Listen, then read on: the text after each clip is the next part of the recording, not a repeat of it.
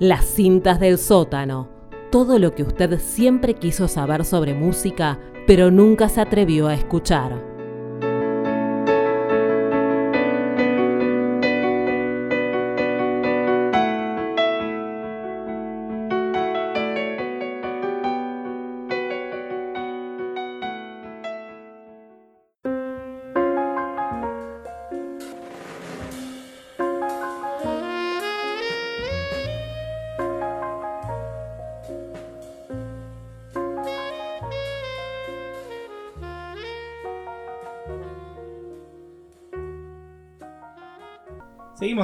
Transmitiendo como siempre desde el microestudio coqueto, pero pequeñito, del populoso barrio de Villarreal. A través de todo el mundo nos estarán escuchando por Spotify o quizás algunos otros en la queridísima Radio Asamblea 94.1 en Chacarita, en la ciudad de Buenos Aires. ¿Para qué nos encontramos aquí, Male? Y nos encontramos para deleitarlos a todos. Ah, es un montón lo que acabo de decir, deleitarles. Pero para compartir un, rato de esta cuarentena y que se transforme en un espacio de reflexión y un poquito más entretenido. No sé, para eso estamos. Sí, para sobrellevarlo un poco, hacer una compañía. Ya no sé ni qué día es de cuarentena, creo que ya estamos superando los 35. Hoy es domingo 26 de abril. Eh, ayer Alberto anunció que se extendía hasta el 10 de mayo la cuarentena. Hace mucho frío, hay un viento terrible que acompaña. Mientras digo esto, Malena se acomoda en el diván que tenemos acá en este estudio, se tapa con las mantas, se acobija, se acurruca. ¿Y qué es lo mejor que, que hiciste en esta cuarentena, Male? Yo creo que lo más interesante fue la serie esta nueva que vimos, El Ministerio del Tiempo. Para mí, ¿no? Lo más entretenido. Em, yo creo que hice. Lo mejor que hice fue una pizza. Bueno, esa pizza estuvo excelente. También una torta de batata.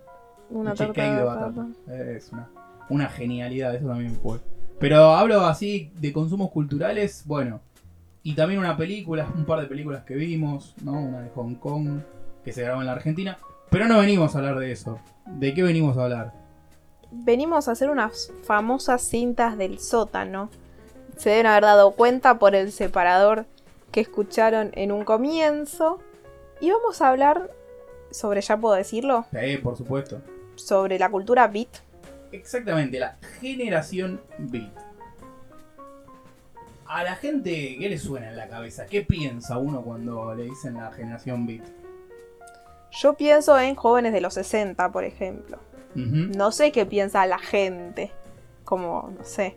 Bueno, jóvenes de los Esa es la asociación que hago yo. Pueden pensar en literatura, pueden pensar en el padre de Ned Flanders, los que miran Los Simpsons, que hoy está Oh, sí, claro. representado un claro ejemplo de cómo es un beat o beatnik eh, de la generación más que del 60 del 50, ¿no? El 60 es más el hipismo. No sé, en la Argentina la generación beat llega en el 62. Así que yo pienso en mi país. Eh, Pero esa es otra columna, es la de Nakam Pop. No sé. Bueno, eh, sí, es un movimiento cultural generalmente asociado a la literatura, ¿no? Podríamos Sí. poner, no sé, otro movimiento literario del siglo XX, mucho más cercano a nosotros, es el realismo mágico, ¿no? Allá originándose más o menos en 1929, 1930, con este libro que tengo en la mano ahora, Sí, está en el lo estudio veo. que estoy leyendo, que es... ¿Qué libro es, Male? Lanzas coloradas. Las lanzas coloradas. Las lanzas coloradas de Uslar Pietri. Bueno, ese es un el primer mojón en la historia del realismo mágico y después tenemos diversidad de autores como Juan Rulfo o García Márquez. Todos autores de diferentes países de Latinoamérica. Eh, Podríamos decir entonces que hoy vamos a hablar de otra generación, de otro movimiento literario del siglo XX, eh, mayormente situado en la década del 50. ¿Cómo se los catalogó a estos sujetos? Como bien decíamos, como generación beat.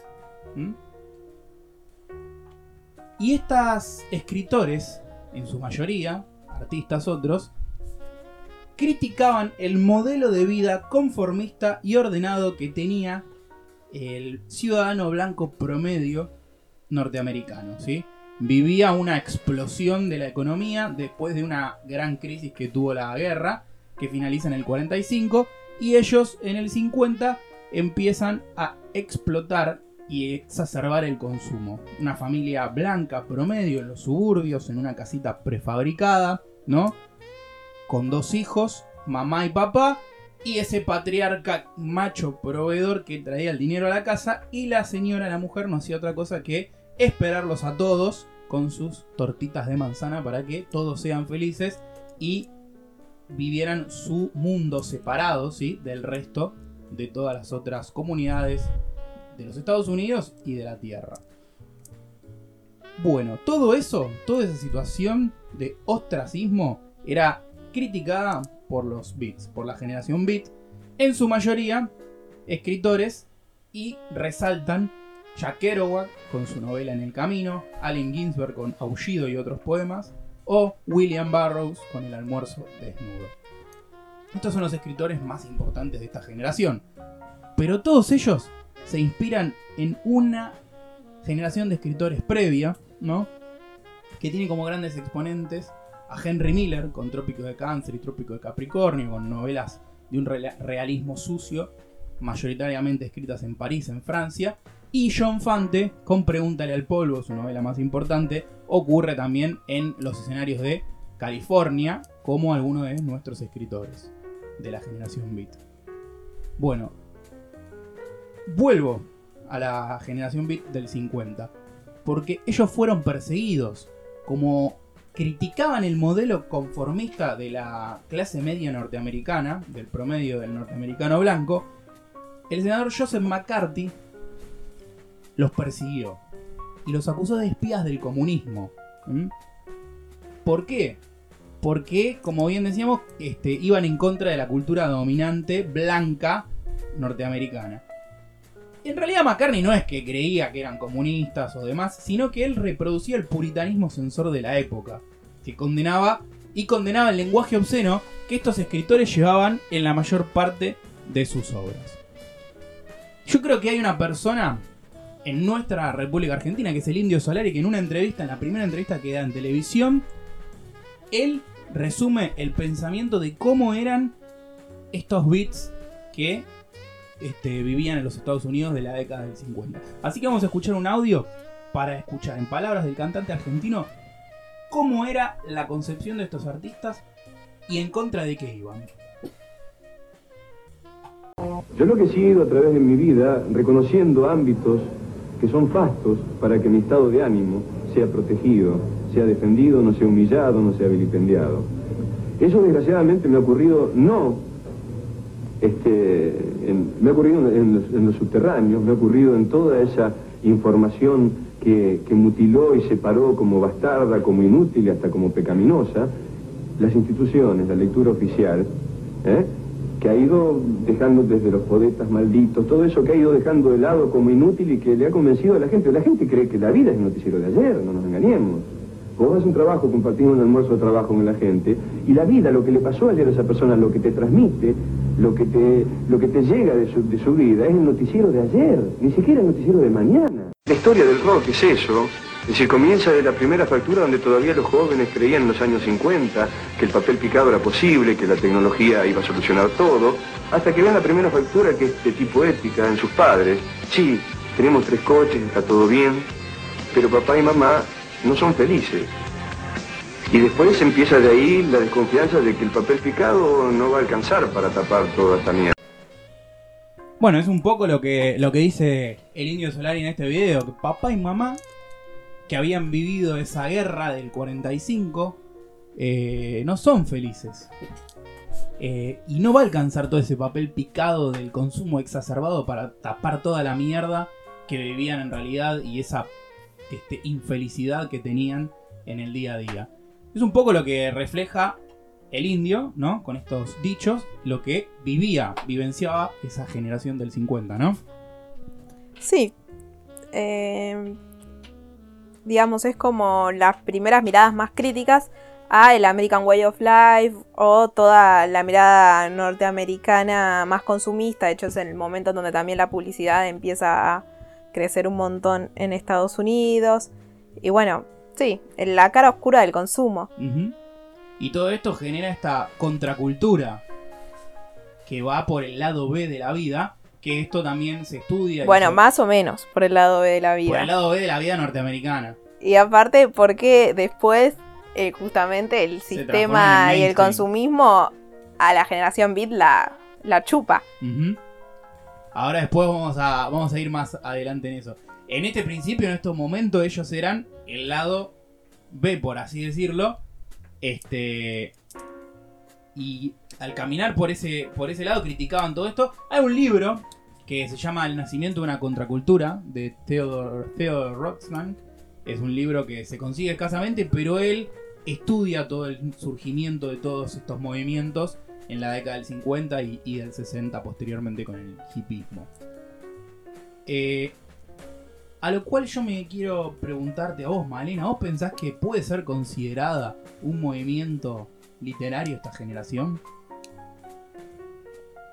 No sé ni cómo responder a esa pregunta. Podría ser. Hay alguna gente que sostiene que no, que no son un movimiento literario en realidad. ¿Por qué? Porque es como vos decías.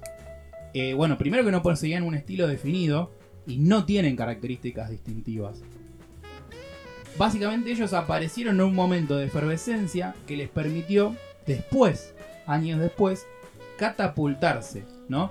En un inicio, en la década del 50, estaban marginados, estaban a un costado y se hacían un poco los críticos de toda esta situación de opulencia que vivía los Estados Unidos. Pero después, mucho tiempo después, alrededor de los 80 y más adelante, fueron reivindicados y sus obras fueron altamente vendidas en todo el mundo. Hay millones de ediciones de cada uno de los libros de estos escritores que fueron reivindicados a partir de la década del 80. Por lo tanto, en un momento al principio eran relegados, dejados a un costado, y después empezaron a ser reivindicados a partir de la década del 80. Bueno, suele pasar eso con todo lo que no es la cultura mainstream o sale lo preestablecido o cuestiona al status quo en general, digo, cualquier movimiento artístico, social, cultural o lo que sea, al principio es una minoría hasta que llega a ser mainstream justamente cuando tiene ese, esa particular de criticar, de cuestionar. De hecho, el término beatnik, no sé si vas a ir a eso ahora o no, pero es muy curioso de dónde surge y es eh, usado de manera despectiva. Y eso a mí me hace recordar un poco a lo que una vez dijo Pedro Saborido cuando hacía sus ciclos de charlas con Grimson, que decía que eh, los peronistas tienen como ese, esa cualidad de utilizar el insulto como algo positivo y transformarlo, apropiárselo. Por ejemplo, a Cristina le decían yegua, puta y montonera y ella decía, sí, soy yegua, soy puta y montonera. Bueno, un poco sucede lo mismo con esta generación. ¿Estás diciendo que los Beats son peronistas? No estoy diciendo que los beats son peronistas, estoy diciendo que eh, el nombre o cómo se los apodó de manera despectiva se volvió después un símbolo identitario. Sí. Cobró más fuerza, porque la palabra beatnik, digamos, es un neologismo de la época, podríamos decir, y al principio no era usado de una manera positiva, sino descalificándolos. totalmente descalificándolos. Tal es así que, bueno, la palabra beat es la que primero se utiliza y en realidad lo, esta palabra la, la crea, por así decirlo, el escritor Jack Kerouac, que dice que beat significa estar física y emocionalmente cansado frente a las opresiones de la sociedad norteamericana costumbrista. Por contraparte, ser receptivo a algún otro tipo de conciencia con una percepción más profunda. Bueno, Kerouac utiliza esta palabra para describir todo esto y para describir cómo son los beats.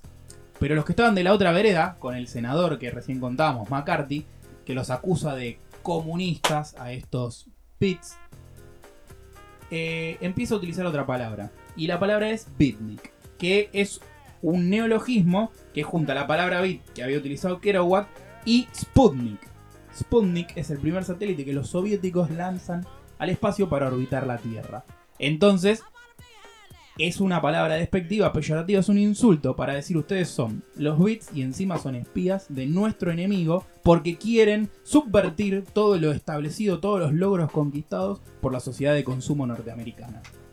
Esa es la palabra despectiva que hoy en día se utiliza comúnmente para recordar y reconocer a toda esta generación.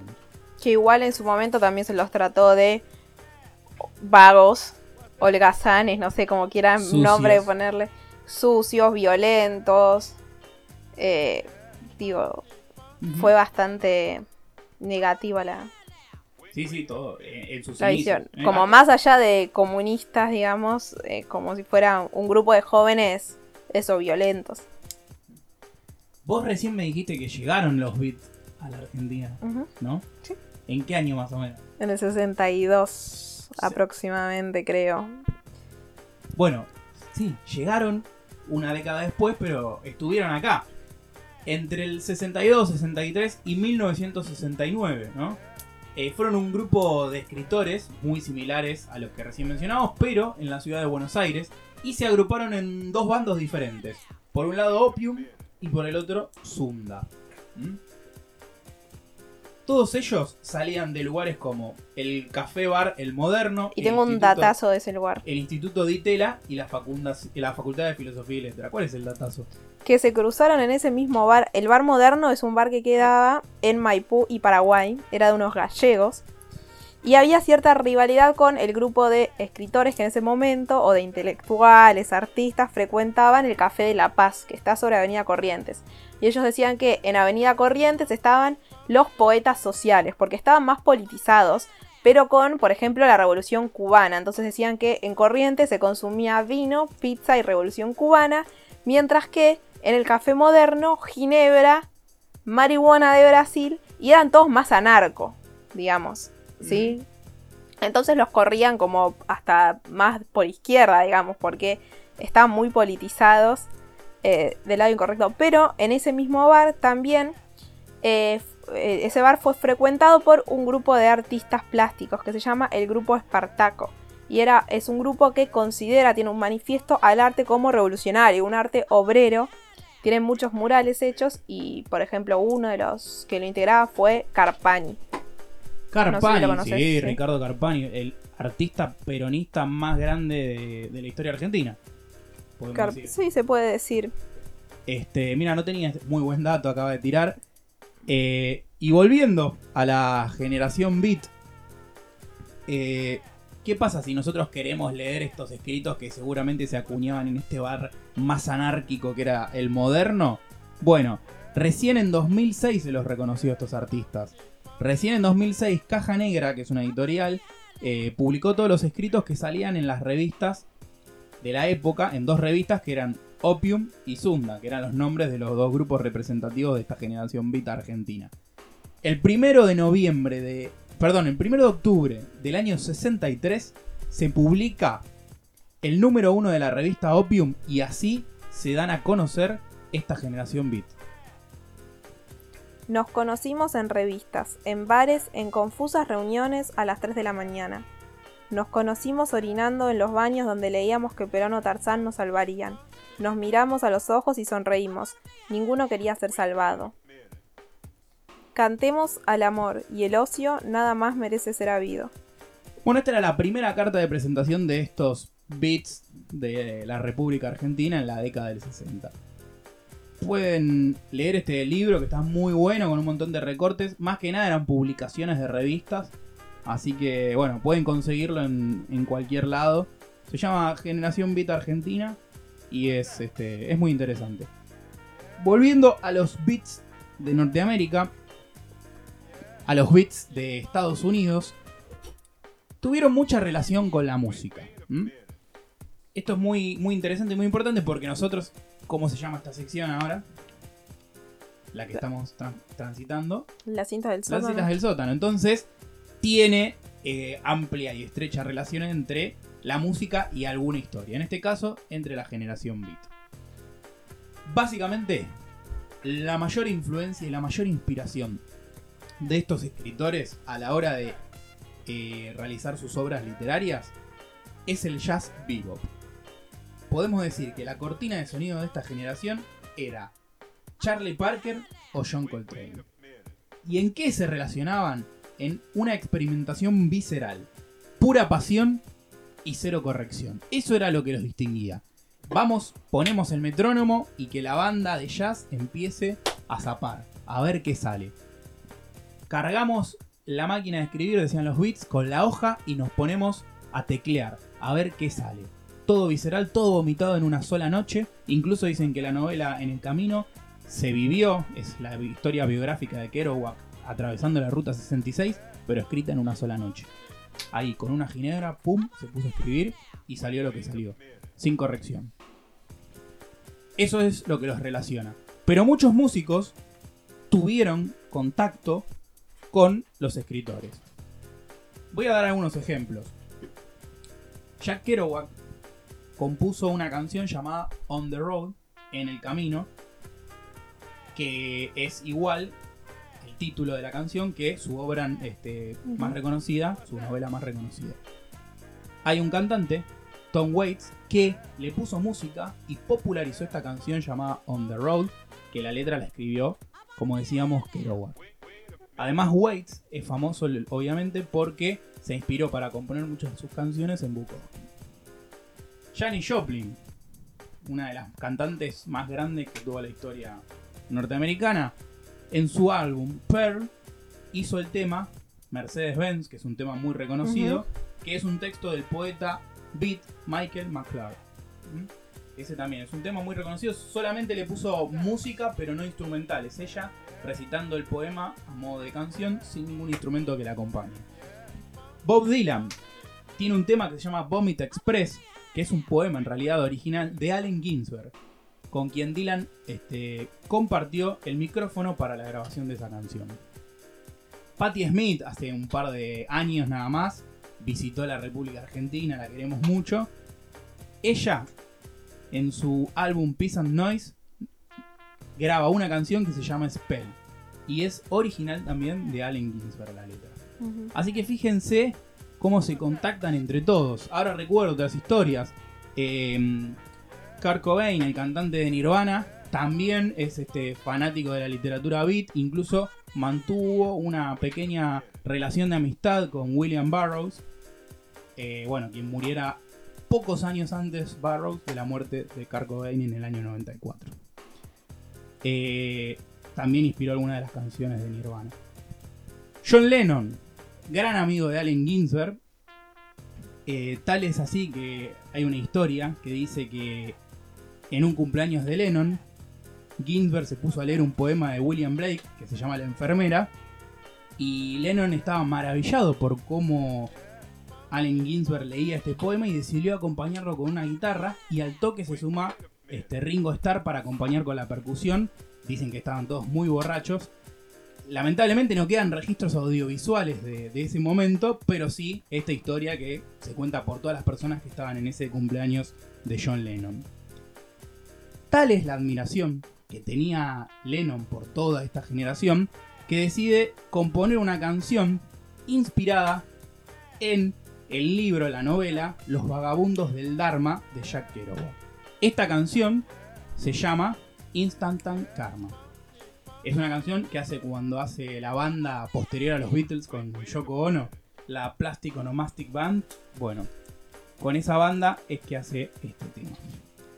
Pero no, si vos, Malena, y los oyentes piensan que vamos a escuchar Instant Karma, no, se equivocan. ¿Qué vamos a escuchar? Vamos a escuchar una canción que está inspirada en los vagabundos del Dharma, pero se llama Pretty, Pretty, perdón, Pretty Girls Make Graves.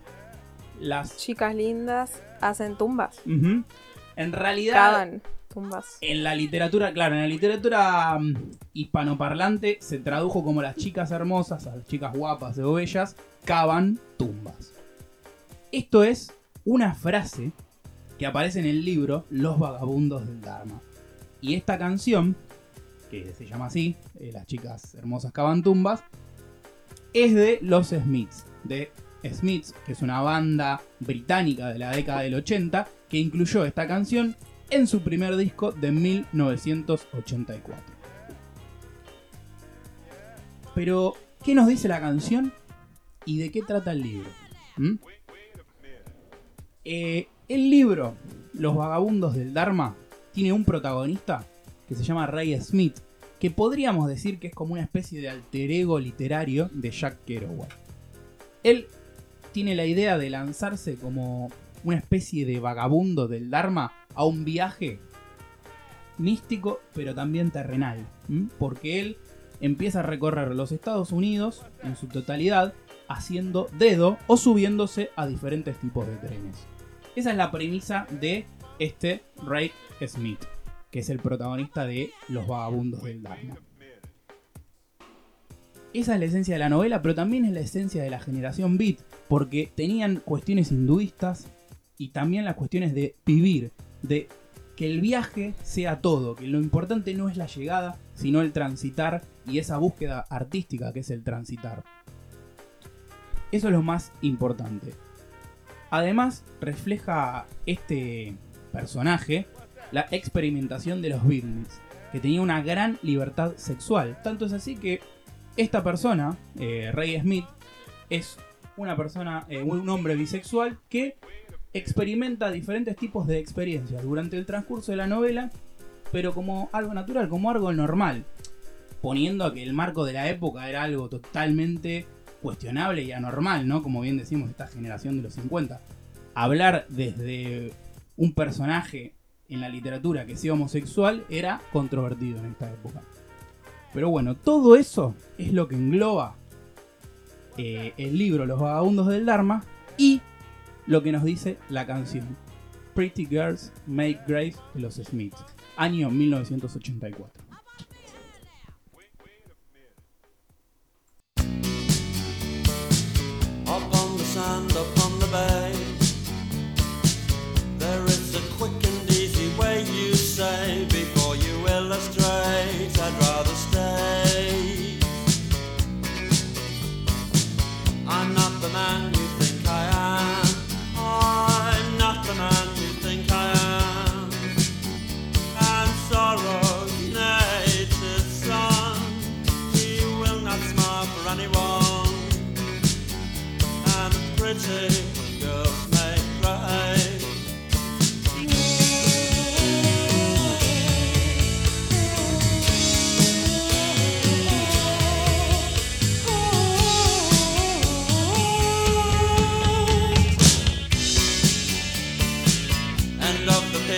end of the.